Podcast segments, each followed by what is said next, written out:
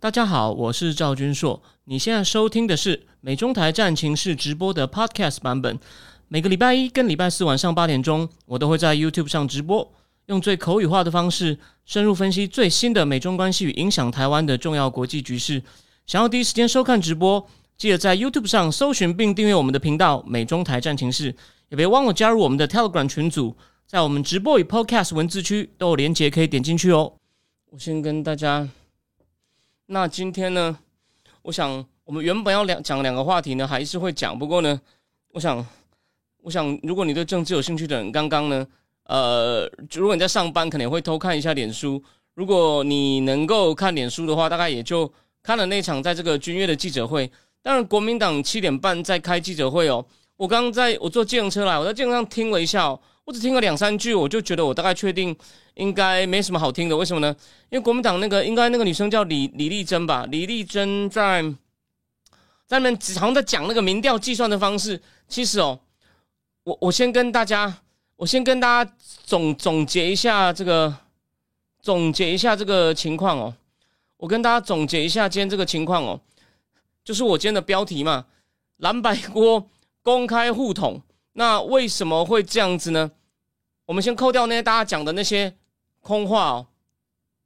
其实哦，我我觉得还蛮，就说其实蛮好笑。不过呢，某种程某种程度上哦，郭是今天的最大赢家，但还不是最后的赢家。为什么呢？他已经做到基本上蓝白公开破局。然后，如果我现在没有在看，我现在也不能可能看国民党记者会。你你如果可以两边同时看的话呢，我相信国民党的主调就是顺着侯友谊。侯友谊今天呢？表现不能说不错，可至少他就守住底线嘛。他呢，他之前先念了一大段简讯被柯文哲呛，那他那个简讯念的真的是很无聊，无聊到我想关掉。反正重点就是啊，反正这也不是我们自己要来的啦。不过呢，后面还是重点嘛。国民党就认为他们的立场很简单，因为侯友谊自己不够强，他们就只能抓住一点啊。你柯文哲就签字啦，你签字怎么可以没有诚信呢？我侯友谊这辈子可以最注重这个诚信。哦，那这个呢也没有错，可是你现在咬着这一点，你有没有想过一件事情？都到这个时候了，你怎么会相信柯文哲签了就会遵守呢？所以侯友谊不是坏人呢。我今天看到他这样子呢，算是蛮有风骨的。可是呢，这个人不适合当总统，还是一句老话。那朱立伦稍微聪明一点。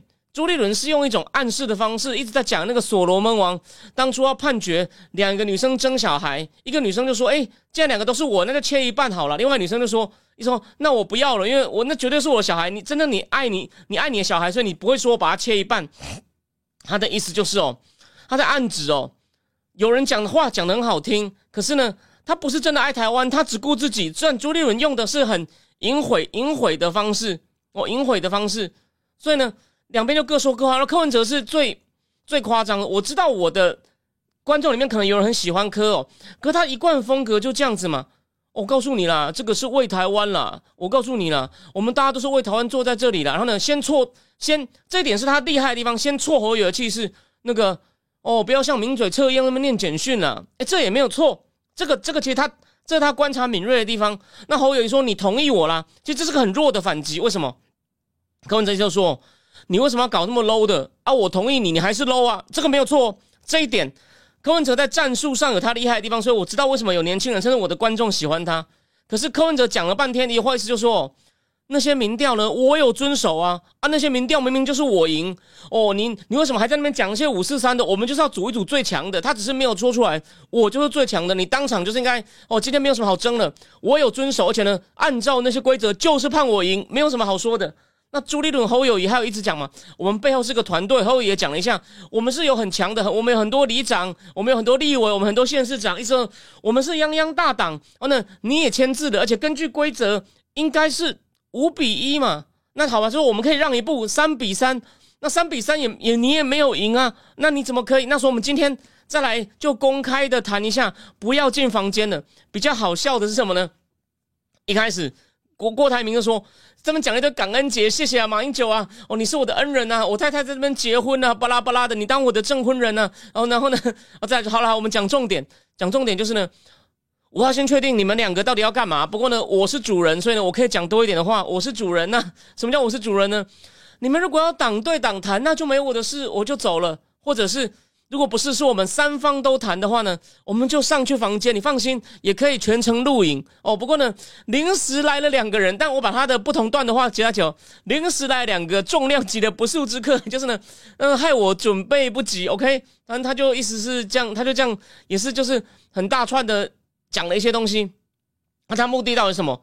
在我看来呢，就说他也就先情况有点他始料未及。他说我们要不要？公开跟大家讲完话以后，我们就我们就上去谈。虽然，然后呢，他说，因为多两个人啊，你们是不速之客，所以呢，你们两个不要参加，就我们三方。因为如果你们两个是来是代表党，那党对党那不会待机啊，我干嘛？哦，我只是来参加记者会秀铺一下光吗？不是嘛？哦，不是这样，真的。他讲了一大堆也很多废话，反正意思就是呢，你们见好，你讲好了，你们两个是在当见证人，那就我们三方先谈。就侯友就很硬哦，说没有什么好上楼的，因为侯友也看清楚了。当然，他你可以说他有自知之明，再上去谈又听柯文哲那边撸撸也没有用啊！你们为什么可以签字的事情，现在可以完全反悔？所以呢，他这样做呢，只是有守住底线，但有一定的风骨哦，我可以给一点肯定。但就战术上来说呢，你现在跟他撸这个没有用了，所以到最后土条也会土条也会出来提醒，就你你国民党真的很无能啊，在那边撸民调干嘛？然后土条还故意去刺一下。回到国民党初选，刺一下朱远，朱远气的说：“这三份民调没有问题，这三份我当初判定侯六一的民调没有问题，变成土条跟朱立伦那边互捅，OK？所以你看，三的三方互捅，还有就是另外一个亮点，我相信你也看到新闻了。侯友谊念简讯的时候有讲到说，柯文哲发简讯给侯友谊有说，我们两个要会一下哦，给给郭董一个退选的理由，就是呢，好像说大家。”哦，我们两个有机会合哦，所以我们两个要谈一下，我们去马办谈哦。不然，这个细节可能不一定讲对，真的也没有必要知道那么清楚。而且反而整理的最好是郭台铭，他说我们我们去马办谈，或者是哎给郭董一个面子啊，毕竟他也是我们非律政一方，让他来做主，看着我们两个好像给侯友一点谈好的希望。所以侯友谊就说好啊，那不然我们就来谈呢。那形式这后面这个我觉得那个都不重要了哦，大致上大致上是这样子哦，OK。那那那我继续讲哦，那个，所以呢，侯友谊也有点，也不能算吐郭台铭啊，就把柯文哲的私人简讯弄出来哦。这个柯文哲去骂他是有道理的，虽然我并不喜欢柯文哲，不过这一点是有点道理。但侯友也真的，他最厉害的招也就这样子，然后呢，顺便吐一下郭台铭好了，他的能力就到这里，但这一招也算是有点杀伤力啊，就是。第一念人家私人简讯，然后把人家底牌有点露一下，而且呢还戳了一下郭台铭，说郭郭是要退选的。OK，那那最好笑，可是呢后来就换郭嘛，就说好吧，反正大家都讲完了，要不要上楼？要不要上楼？哦，上楼，我们剩把剩下的谈完。侯伟就是死都不上楼，我们就把那六点谈清楚。你不是签了吗？所以他的战略就只有这一招，真的是不行啊！战术就是念念一下柯文哲私人简讯，顺便戳一下郭台铭。看我把国民党这方讲完了。啊，还有就是说，呃，又跟朱立伦当强调一次，我们家大业大。然后呢，规则也是你定的，他凭什么要我们当面的公开认输呢？不可能了，只要照那六点你自己签的，你要有诚信，你就应该当副的。那柯文哲就是，哎呦，讲那么多干嘛？他故意不回避民调，他说他只说我有遵守，我有遵守。哦那就这个这个这个的精神哦，是为了台湾好，就要找一组最强的。他最后就讲出来嘛，你说什么？明明五份民调都我赢。对吧？你怎么可以当场现在不给我加冕呢？就僵在那，僵在那里嘛。然后，然后土条就开始出来说：“我们场地只到七点哦，我们不能撑太久哦。”而郭台铭看两边僵持不下，在在民调上干上了，就说：“啊，你们真的有学问呐！哎呀，你们要谈民调，那我去上个厕所好了。”就跑去跟赖佩霞喝咖啡。他当然可以喝咖啡啊，因为他。所以说，我认为郭台铭也有算过嘛，他怎么可能没有沙盘推演过？你看他昨天花了六小时整理出，先讲出，我都愿意跟大家见面哦。那个我没有仔细看，因为那个很复杂，那真的很复杂。我只能说，但土条其实心思蛮细腻的。土条毕竟哦，他有一些那种真的是天生喜欢理工男，就说其实理对我这边把话题扯远一点哦，你不能说念理工就要理工男，有一些是还算聪明，家境可以，他练习的很好。但是哦，他并不一定很喜欢，甚至他不处理跟理工直接相关的事的时候，他的思绪哦也没有，也没有，也不太理工。但我先讲哦，而且我再告诉你，这边讲一句话哦，我相信看我节目的人，你要承受得住我这样讲，甚至也我这样讲很伤人哦，所以你不要讲是我讲的，但是我真的这样想。你如果听了就很难过，你再也不看呢，那我也无所谓。我告诉你，你你最最台湾的，因为教育制度问题哦，很多人就躲在文组里面当废物哦。那些人是最理工的，什么意思？没有理工的能力，但是头脑跟某些只会理工的一样僵化，所以就没又没有能力，脑袋又僵化。这种人，我在某一个把我赶出去的群组里面看多了。哦，我就不讲是哪个群主了。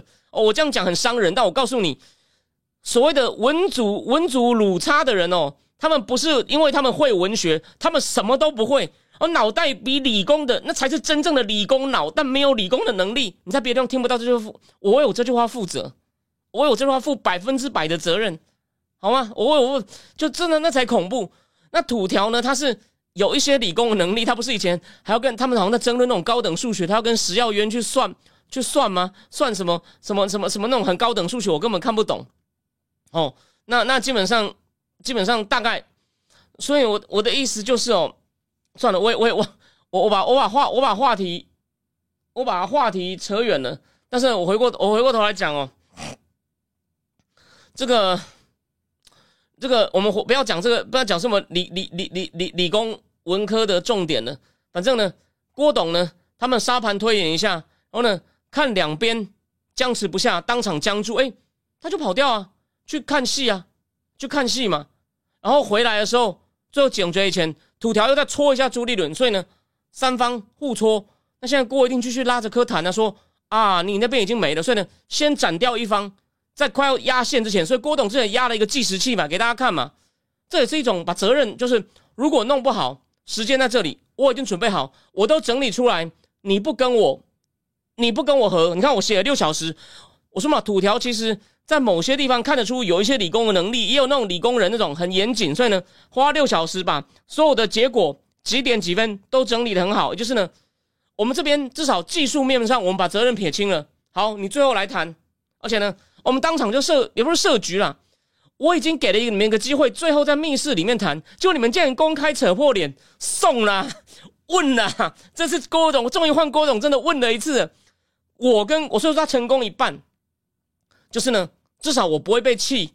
你们两个翻脸，你会不会跟我和？还有还有十几个小时，Let's see，我我也不确定。当然，我不是在这边讲好玩而已。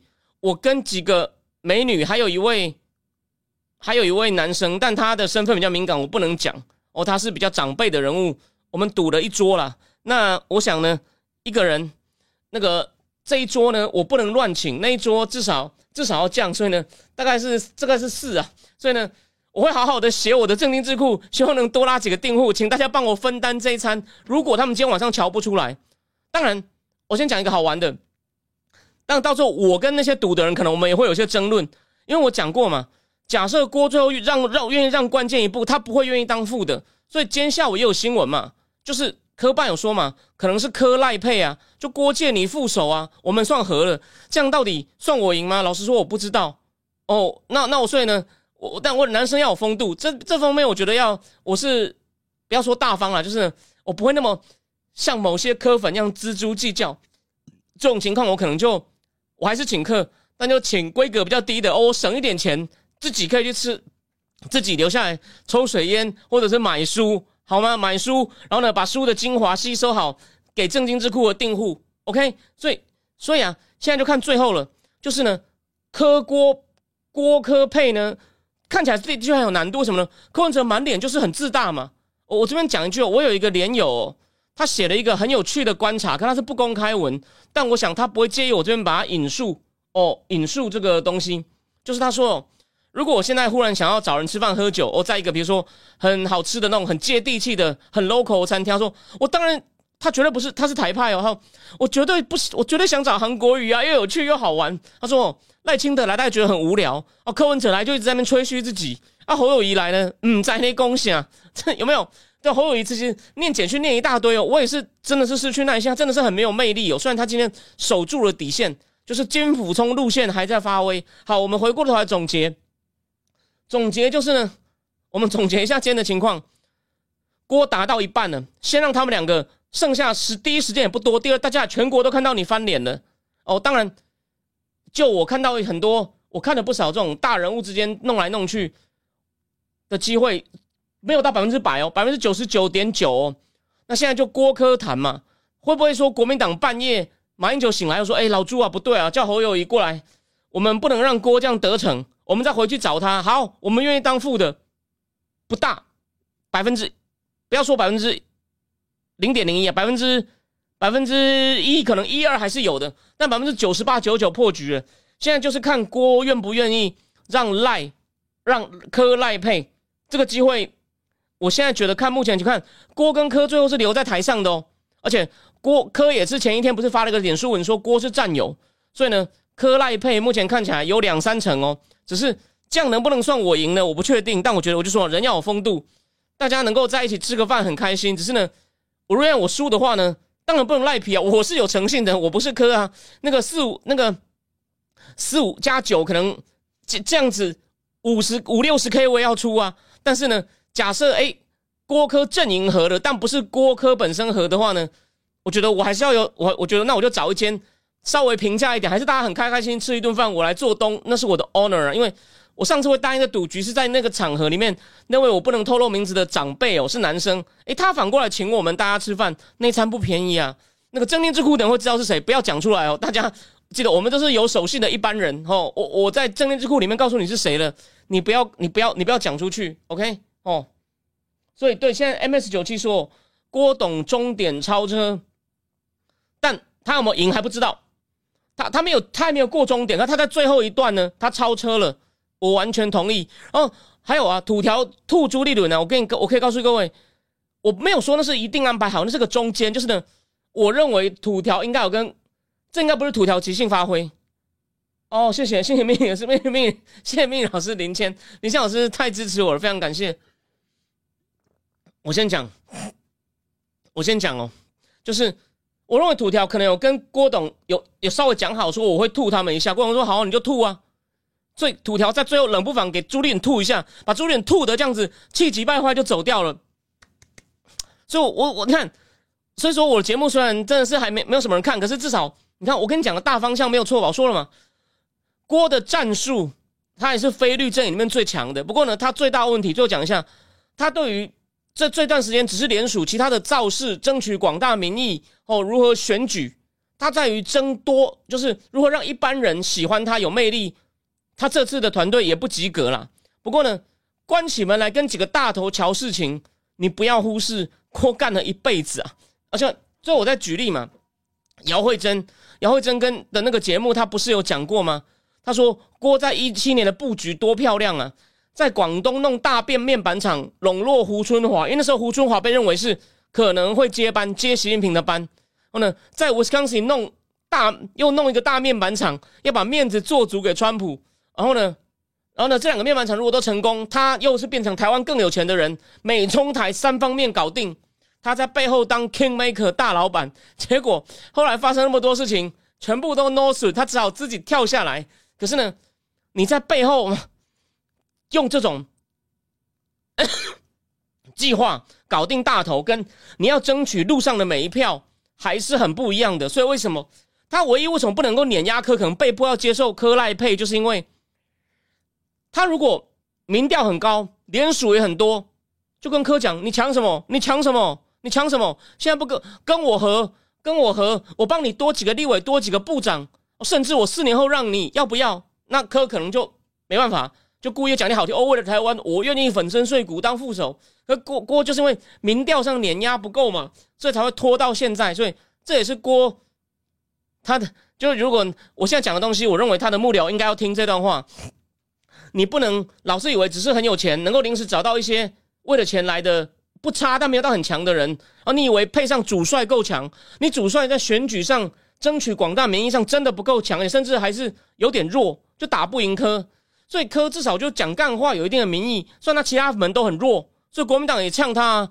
你你就是一个人在这边打空战而已。我们陆战，我们凭什么所有的大部队都要跟着你转，让你当主帅？有什么道理？对吧？而且你自己签字啦。所以说国民党真的是不能让啊！大家今天公开都看到了，蛮难得的。所以郭办这郭大概也没有想到，哇，两边公开撕破脸，送送。今天晚上郭会很加油，这是他最强的部分。所以呢，谢谢，不管怎么样，谢谢林谦老师，因为我讲过了，我还是讲，你看我公开讲了嘛，我这一顿呢，就算郭科和了，我还是要稍微请一下。所以呢就这样，好，我把分析基本上全部讲完了。呃，张达凯说方向策略对，但执行能力差。OK，呃，我我觉得他他是一些战术还可以，可是大就说某些大战略也还有一些问题。不过这我们可以谈，对对对对对。但他对他在政治上目前政治方面执行能力也也不好，这我同意，这我同意。好，那我们现在呢，往第二个第二个话题。对，不过这样讲了，从他们一开始宣布要参选到他们。郭的记者我仔细听过嘛？我把他的想法，我认为我搞得非常清楚。他也在照这个想法走，但是呢，就结果不好。但是，我非常知道他在想什么。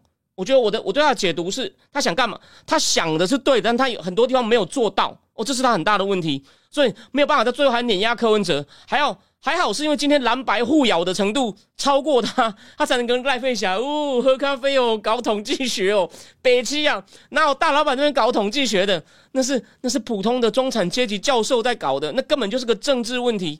你怎么会？对啊，就很像最后套一句邓小平说的嘛。邓小平当初改革开放，我们共产党讲那么好听，结果那么多人吃不饱饭，这哪里是他妈的经济问题？这就是一个政治问题。所以。邓小平那跟赵子阳两个都没有上都没有上过学哦，只有在放邓小平跟赵子阳根本就连中学都没念过，结果就让中国共产党起死回生，到今天弄到最后广告一下哦，我今天在 Now News 四千字讲拜习会的长文，我等一下贴到群组，请大家多多捧场。台湾已经没有人在管这件事了，我最后再讲一次，不管拜登最大的问题就是呢，我先边换标题边讲哦，你看拜习会。你知道吗？我在自强坦克上拜习会的点阅率比我讲西非政变还低耶！所以就借我在我我我在这个什么，我在我曾经念过一段那个《天下大乱》里面讲过，他说美中关系像是气候，你必须要持续制造开一些战场，在那下大雨打雷，大家才会来看。你只能你现在看到每个说什么啊，中美关系变坏，什么两党竞相打中共，那都是讲讲啦。真的很努力去开战场的人，川普政府的鹰派非常努力，尤其到后面，前面只有贸易战，但贸易战打得多凶，一天到晚上新闻，有没有？大家才会看。像拜登这种都讲一些好听的话，好了，他只开了一个，我说了嘛，科技封锁战场，这还可以，但是他其他东西不敢开战场，都讲空话。没有，我写一篇这辆坦克连比在讲那种台湾不关心的西非政变，点击率还低，你就知道这样叫打共匪哦。打工匪本来就要叫大家来看，然后大家叫好，大家说继续啊，继续啊，有没有？这才对啊！你不要跟我讲说自己专心打就好了。我曾经有一个人，他可能被我呛了以后就不来看我，他也是台派，他好像是跟法律有关，他一直在说，办政府在做，你不懂，你要去问。还有，哎，拜托，民主国家哎，在做不知，我不会不知道，那我还出来直播什么？我我去苏瓦格应征男优好了，就变得很奇怪，我才发现他的。他写一些法律问题有没有问题？可他他对政治问题的有点小白，说办政府有在做，你不知道。他一做三两天，《华尔街日报》《金融时报》彭博就把你挖出来了。他这样讲我不知道，所以他后来不来了，因为直接被我呛了。说，请问你在讨论一个威权国家吗？会有这么大的事情？我不知道，我判断对不对是一回事。哦，拜习会我的确判断一个错误，再跟大家说一次道歉。我说明点击率很低的，我说可能会，我也没有说一定哦，可能会有公报，我错了，OK。好，回过头来，其实我今天我本来想说很想讲那个那个，好，我们最后十分钟哦，我我我，OpenAI 生成政变，我上次提过，这次再多讲一点哦。它短期的原因是好像有人写匿名信，说他们弄出另外一个叫做就是 AGI 嘛，就是 Artificial General Intelligence 通用人工智慧，就是呢。几乎是可以跟人脑哦，这个会算数学了，会解数学题的东西，他们觉得很恐怖。那有人写信给匿名写信给董事会，那董事会那三个被踢掉的人，就他们是比较相相信什么？那个有效利己主义，那个叫做 effective altruism。哪三个人？苏斯克维，还有 Helen Turner，Helen Turner 的那个乔治呃乔治城大学那个。安全与新兴科技中心呢，背后就有有效利他主义的团体的捐献。那这个 Helen Helen 这个我说殿下五百日那个 Jason Gordon Levy 的太太 Helen 那个叫什么 Tasha McCauley 呢，他也担任另外一个跟这个有效利他主义相关的组织的董事哦，所以这三个人是。那这个有效利他主义，你知道最有名的智者是谁吗？就是现在关在牢里，牵涉到诈骗那个那个 Brankman Fredman 那个叫什么？那个那个 FTX 诈骗公司那个卷卷头的老板。那这个运动呢，我给大家看一张照片。当初最有名的代表人物是个哲学家，所以呢，我考虑在十二月哦，把这个有效利他主义的这个组织的运作的非常好的报道。十二月正经智库哦，麻烦订户，你们有福了。那篇报道非常长，我帮你剪剪。缩浓缩成必要内容的中文版，你不用去看英文，而且你没有付费，你也看不到。我先等我一下。咦，怎么弄不出来？等我一下哦。我我我我我要弄一张图啊！这张，这个人 William McAsio 哦，你看 Elon Musk 说这个人的这个人的哲学跟他很像。这一派有效利他主义的人认为哦，AI 是很危险的东西。你就说你要教他们组织，他们先问你说，你认为人类会被 AI 毁掉的几率是多少？你要给一个评估。他们认为哦，AI 可以弄，但是呢，要有人类的价值所指导，但然后呢，要用理性哦、科学、科学伦理、价值、数学、经济来规范它哦。但问题是什么样的价值，没有人说得清楚。所以呢。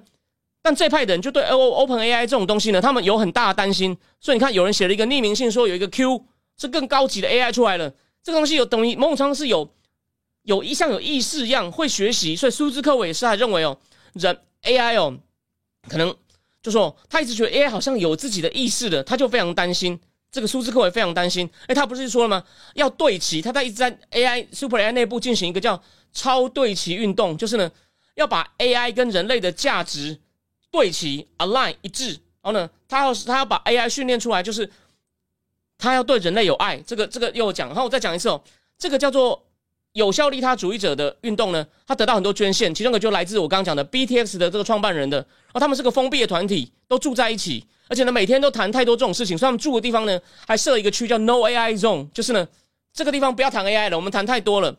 华尔街日报想要参加他们活动，被拒绝说要来我们这边门槛很高哦。你呢？自己先去想办法收集资料。我们要的活动呢，不让你来哦。他们有点封闭，所以呢，就被很多业外人士批评。比如说，这个 OpenAI 背后有个金主叫做 Ko Koshla Vinod，他是生阳的创办人，现在在一个非常大的创投公司，他非常有名。他还说我，这群人呢做了一个错误的决定。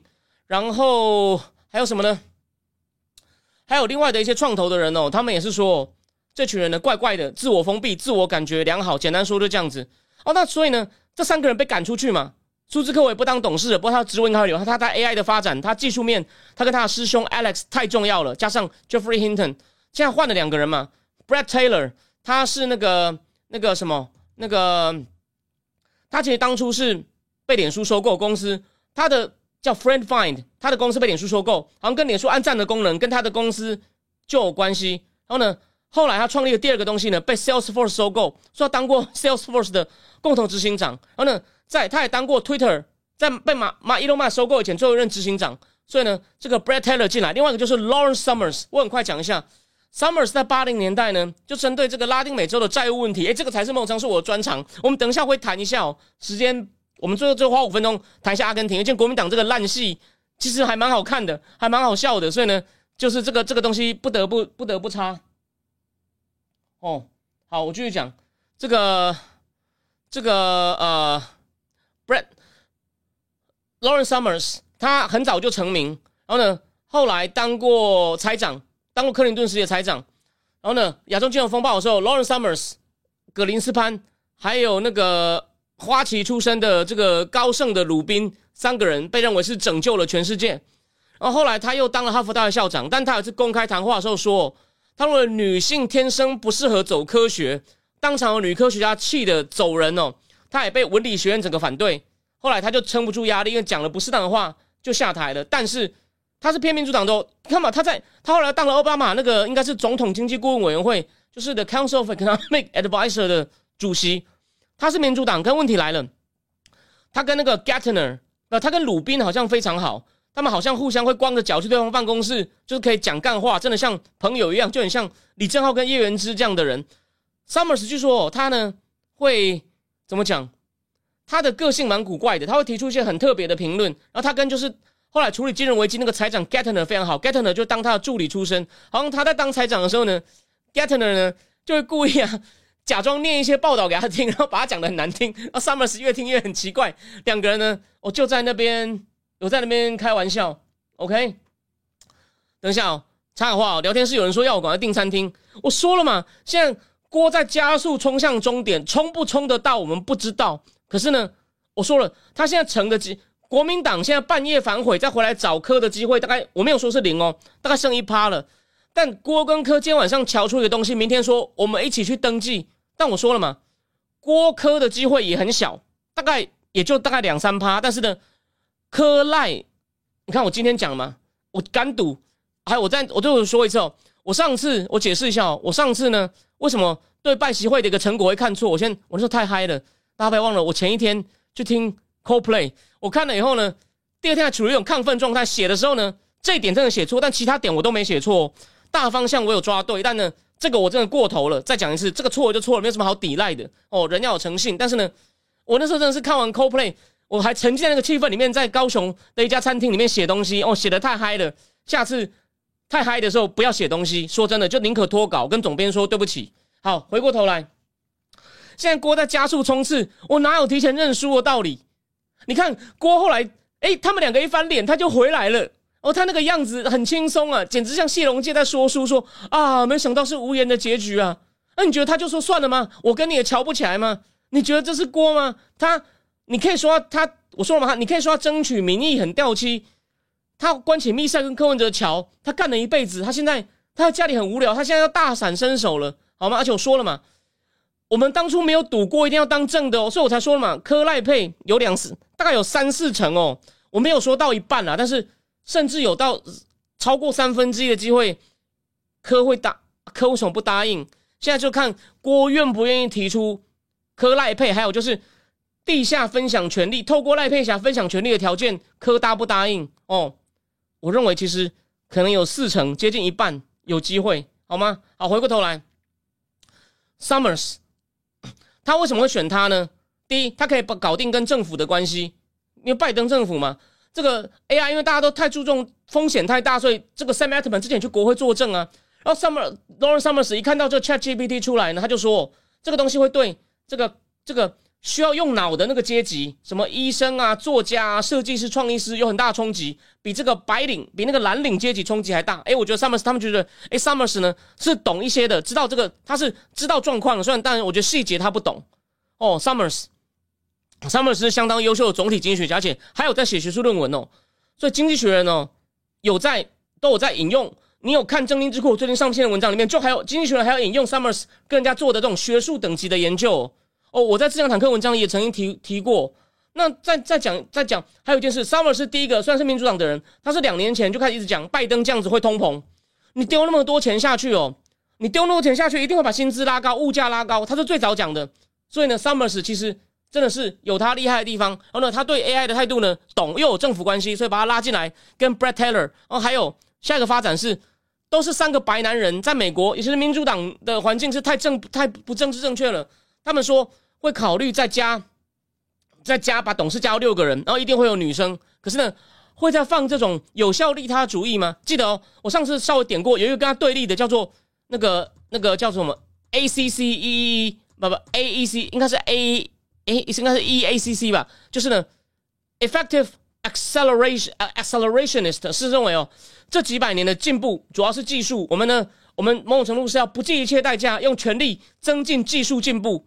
这就是主张，应该就大力发展 AI。那 OpenAI 呢，只是针对短期一些哦有害的 AI 诈骗等等做一些防范。他们没有想深层的，如果它有意识，或者它的价值跟人类不对齐怎么办？所以 OpenAI 呢，梦上变得越来越商业化。虽然说它是个非盈利组织，所以你看出资那么多的微软一席董事都没有，这是其实很特别。而且呢，为什么会靠这样？这就是他们的目的。他们希望能够出事的时候，假设今天员工不反弹，员工不大力反弹。他真的就把这个 Sam Altman 就这样请走，你为然而去用它是你的事情。我们要用一个，不要一天到晚搞东搞西，然后呢都不告诉我们，所以跟董事会的沟通不坦诚，我们已经没有办法信任他。都我讲过了嘛，他跟那个那个苹果前王牌设计师那个 Eve I V E 哦，要弄一个 AI 为中心的硬体，还哦，他在跟中东要搞重新弄一个晶片，自己弄 AI 晶片的计划呢，叫 Tigris 提格里斯河嘛，阿联、沙特阿伯都要来，那个计划叫提格里斯。我今天跟大家补充，所以呢，这场戏呢，那还好，就是呢，比如说还好了，背后的我刚刚讲，多久，上次没有讲到老虎全球基金、Sequoia 红杉，还有我刚讲的那个 koshlavino 的背后的基金 koshlavino 是生养的创办人，印度人哦，资产六十三亿美金，他也是说你们这样搞是不对的。还有还有这个微软哦，还有这个 Survive Capital，就是要从员工手上买股票的人，全部都反对，觉得 Sam Altman 虽然不懂技术，可是呢，他这个戏股的人脉、愿景、激励人心、找钱计划都很宝贵，怎么可以这样把他弄走呢？所以呢，就强力的秦王把他弄回来。那那个临时的那个 e m r a t s h e r 呢，就拍拍屁股当了一列一两天的临时总裁。他我我再提醒一次，他是支持苏斯科维发动政变，所以苏斯科维发动政变还没有选他为新新的临时之业的时候，他还转了苏斯克韦文说：“恭喜你哦，把这个只只管钱，我都不管我们的目标，不管这个危险的这个 Sam Altman 呢弄出去了。”他他好像有做这样的表态在 X 上面哦。好，所以呢，这是大概的局面。我们最后八点四十，我们最后讲五分钟，我再换一下，我再换一下标题。等我一下，阿根廷先讲结论，不一定能救，但是呢，阿根廷情况太糟了，你要试一些非常的方法，这不是个普通的病人，你要用一些用医学的比喻，你要用一些特别的方法。那有没有有用过？以比较小的经济体厄瓜多有用过，那个通膨本来很高，美元化以后呢就下来了，不过有个很大的代价，因为美元没那么多，所以它利率很高，可是呢物价就稳定了。而也没有那个币值大贬的问题，因为你经济如果要调整，IMF 通常都这样搞，削减支出，削减公务员退休金，哦，然后某些甚至民营化，哎，这个跟这个总统 Miller 讲的东西一样，你要削减支出，你要削减支出，甚至减缓减缓投资，甚至让货币贬值。可阿根廷的披索已经贬很多啦，所以在这种货币贬值，然后呢进口变更贵，所以你的你手上的钱披索可能购买力又更低，然后呢你还被削减一些福利，所以呢这种情况呢。一个国家等于就是被被迫，不管是投资、消费能力都被砍，那就会变成陷入一个紧缩的恶性循环。希腊当初就差点面临这个问题，所以那个希腊那个财长就后来写了《房间里的大人》那本很厚的书，很精彩，你应该去看。虽然他是很很多地方是左派，不过呢，很妙是他是计量经济学家出身，所以他后来 IMF 的方案相持不下去，IMF 的方案只会造成我紧刷，最后就说你把他的。报告完整拿给我看，我他妈的就计量经济学家，你不要你骗得了别人，你骗不了我。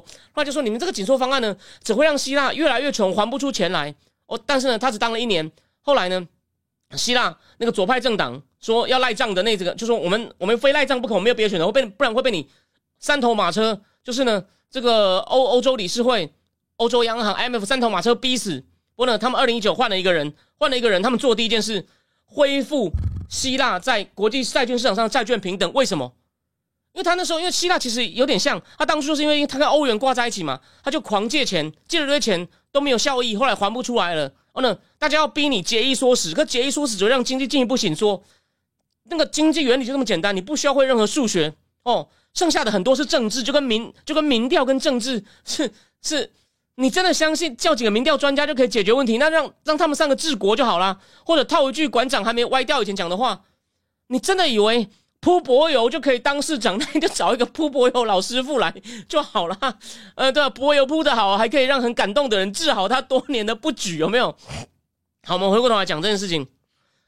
阿根，现在问题就是哦，你如果按照原来的方法，跟他现在欠 IMF 好像三百，他的外汇已经是负的了。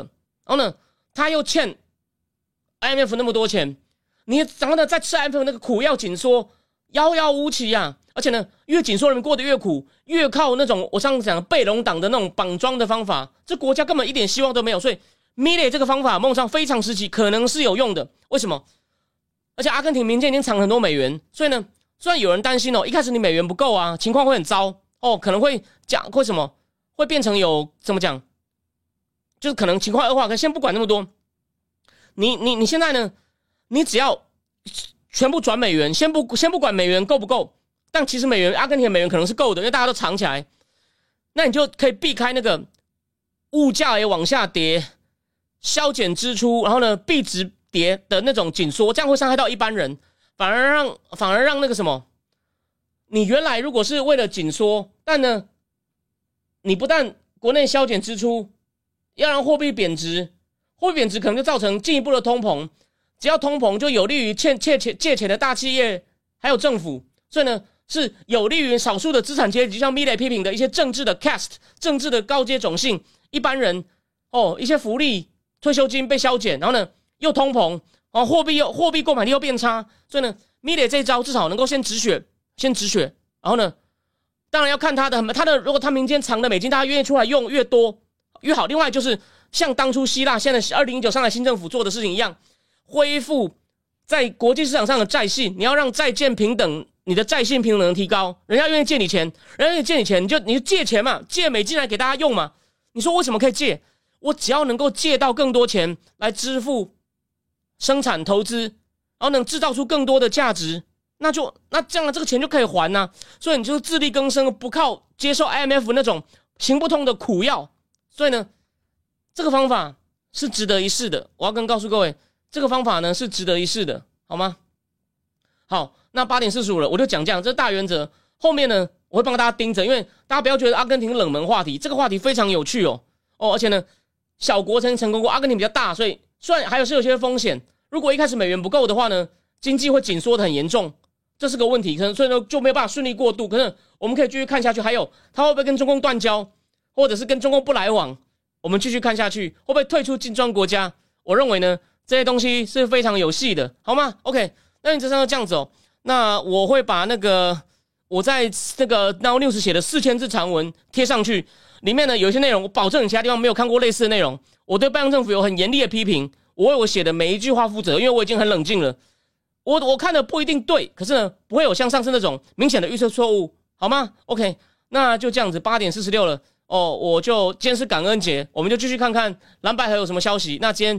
非常谢谢大家的收看，然后我们就下礼拜哦。最后讲一件事，正义智库的会员，我答应你们要多开加开一堂，但我明天会先把那个本月的第二篇先写出来，因为现在 AI 是热门话题，每全世界有三种 AI 的监管方式，全世界最顶尖的、最了解欧盟的专家写了一篇谈美中欧三边对 AI 的态度，这个知识不错吧？哦，我会写给你看。我会写出来，应该最慢礼拜六写出来。明天花时间读资料，应该会写一半，礼拜六全部写出来。所以呢，经济武器第二场加开会是礼拜天还礼拜一？我再告诉各位，一定会加开。我欠大家的哦，时间我不能保证，但是呢，绝对不会少。OK，好，非常谢谢大家，我们就继续看下去。再次谢谢林谦老师，晚安。